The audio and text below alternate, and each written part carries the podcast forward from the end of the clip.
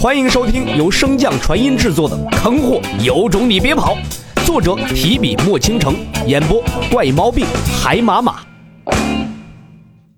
第四十七四八呃章，神功。数日的逗留，神功试炼之日终于到来，在响彻云霄的钟声下，神武国众人在一大早便在武王的带领下，朝着神宫所在的高山而去。神宫城严禁外来之人御空，包括武王在内的众人只能漫步而行。一路上，洛尘所见皆为繁华景象，修士之多亦数不胜数。直到晌午，众人才见到了这隐于云雾之中的神宫。神宫立于山巅，面积与世俗的皇宫相差无几。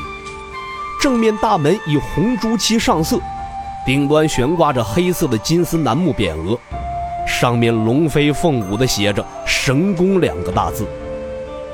由大门而入，一眼望去便是清一色的金顶宫殿，在湛蓝的天空下，那金黄色的琉璃瓦重檐殿顶显得格外的辉煌。殿前小路人影稀疏，相较于神宫城要冷清许多，并无特殊的招待和引路之人。武王对此似乎颇为熟悉。径直带着众人朝一处偏殿走去。只见那偏殿正中所悬的匾额刻着“会客”两个烫金大字，映着朱红色的殿门，庄严肃穆。殿内云顶檀木做梁，水晶玉璧为灯，珍珠为木帘。殿中宝顶上悬挂着一颗巨大的夜明珠，纵使屋外太阳刺眼，却也难掩房中明珠熠熠光辉。地铺白玉，内嵌金珠，凿地为帘，朵朵呈五茎莲花的模样，花瓣鲜活玲珑，连花心也细密可辨，琼宫极丽。众人进殿不久，南苑国与乾坤国之人紧接着而来。洛神感知到后方叶韵那带有杀气的目光，自觉地往武王身边靠了靠。见到他的动作，武王传音一句。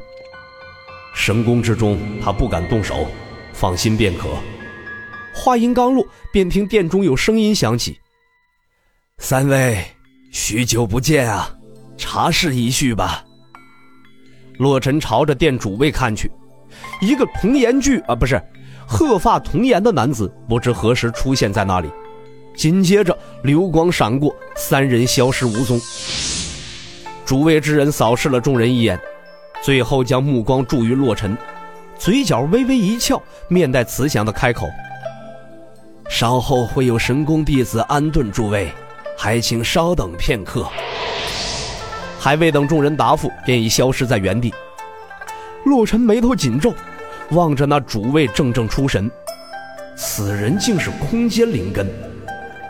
思绪纷飞之时，殿外有一位长相颇为猥琐的黑衣男子喊道。叶师兄和灵师姐马上到，你们准备迎接吧。洛尘只以为这话是在提醒他们做好准备，可是当那对男女走来之时，这才明白自己终究还是太单纯了。前方众人争抢着将贡礼献于那身着金袍的男子。哎，叶师兄，神功试炼还请多多照顾。叶师兄可是圣子身边的红人，只要有您的帮助，我们定可以取得更好的成绩。恭维之声不绝于耳，洛尘抱着小脑斧，有些呆愣地望着那谈笑自若的金袍男子，心中浮现出一个名字：叶童。叶庭的双胞胎弟弟，年仅十七便至破凡中阶，早年被神宫圣子选为剑士，也算是小有名气。落于叶童身后的女子身姿妖娆，素白的衣裙一尘不染，容貌被特定的秘宝面纱所挡。隐约间只能看到一个极美的轮廓，洛尘心中嘀咕一句：“灵性女子，这些天打听并未有此人的消息啊。搞个面纱，神神秘秘的，好像多好看似的。”洛尘打量二人之时，那女子的目光也停留在洛尘的身上。在这场中，除了那黄振宗的天骄严阵，便只剩下他一个人未有动作。察觉到身边之人的目光。叶童也朝着洛尘看去，略一感受，便将目光移开，心中不屑的一笑：“哼，筑基修士，放弃治疗也正常。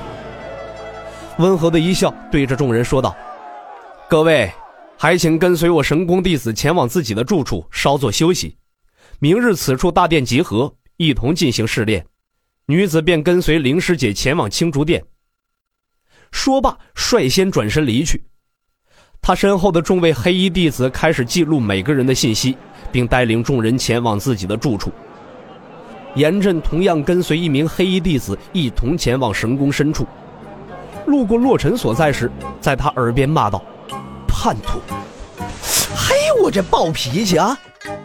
刚欲出手的洛尘便硬生生止住了自己的动作，心中记起武王的叮嘱，在神宫中出手杀无赦。